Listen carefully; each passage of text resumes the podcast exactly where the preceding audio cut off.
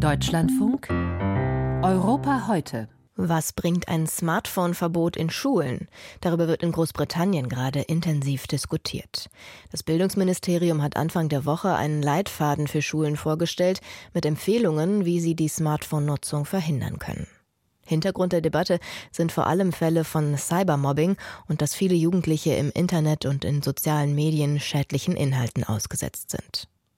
Auch in Dänemark will der Schulminister Handys und Laptops aus den Klassenzimmern verbannen. Hier steht vor allem die Sorge um den Lernerfolg der Heranwachsenden im Fokus. Julia Weschenbach berichtet aus Kopenhagen. Hier landen sie schon im Schrank. Im Klassenzimmer der 6b an der Tranegård-Skole in Hellerup schließt Lehrerin Sissel Tomsayer die Handys ihrer Schülerinnen und Schüler jeden Morgen zum Unterrichtsstart ein. Auch Tablets und Computer sind tabu. Tom Sayer hält das für eine gute Idee, sagt sie im dänischen Rundfunk. Øh, ich finde, es hat dazu geführt, dass die Schüler im Unterricht präsenter sind. Sie müssen sich auch ein bisschen mehr anstrengen, eine Aufgabe zu lösen, weil sie nicht im Computer nachgucken können. Ich finde, es hat richtig viele Vorteile. Für den zuständigen Minister Matthias Tesfaye ist die Tranegård-Skole eine Vorzeigeschule. Er setzt sich dafür ein, dass alle Schulen in Dänemark wieder analoger werden. Die Bildschirme stören den Unterricht und verhindern, dass die Schüler sich in den Fächern vertiefen können. Und deshalb müssen die Handys aus den Hosentaschen raus und rein in den Schrank, wo sie abgeschlossen gehören. Und die Computer müssen ausgemacht werden, wenn sie im Unterricht nicht gerade sinnvoll genutzt werden. Ungewohnte Worte aus Dänemark, einer durchdigitalisierten Gesellschaft, die sich als Vorreiterland sieht. Bei der digitalen Schule sind die Dänen vorgeprescht und auch was die private Bildschirmzeit ihrer Kinder angeht, waren viele Eltern lange unkritisch. Fast die Hälfte der Kinder und Jugendlichen verbringt laut der dänischen Regierung mehr als vier Stunden täglich vor einem Bildschirm.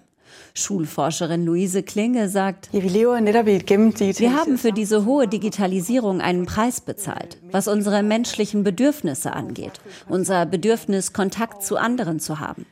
Genau wie Kinder können viele von uns Erwachsenen ihre Bildschirmnutzung nicht gut steuern.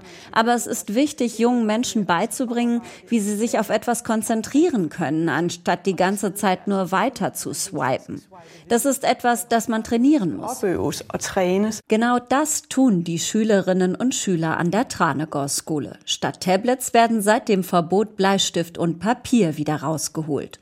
Und Sechstklässler Christian Boye-Leihoff findet das gar nicht so schlimm. Es ist ärgerlich, dass wir keine Computer mehr benutzen, weil es lustig war, darauf zu schreiben. Aber dafür üben wir jetzt unsere Handschrift auf dem Papier viel mehr. Papier. Denn dänische Kinder schreiben schlechter als früher. Laut PISA-Studie sind ihre schulischen Leistungen insgesamt in den letzten Jahren zurückgegangen. Forscherin Luise Klinge bringt das auch mit dem Bildschirmkonsum in Verbindung. Noch besorgter ist sie aber, weil die Schülerinnen und Schüler laut ihrer Forschung weniger sozial sind und es vielen psychisch nicht gut geht. Äh, nicht nur im Unterricht, sondern auch in den Pausen spielen viele auf ihren Laptops oder hängen am Handy, anstatt mit ihren Klassenkameraden zusammen zu sein. Und wir wissen, dass wir Menschen genau das brauchen, damit es uns gut geht und wir uns bestmöglich entwickeln können. Damit Bücher und Bleistifte die Bildschirme wieder ablösen, hat das zuständige Ministerium jetzt kein Verbot, aber sehr deutliche Empfehlungen veröffentlicht.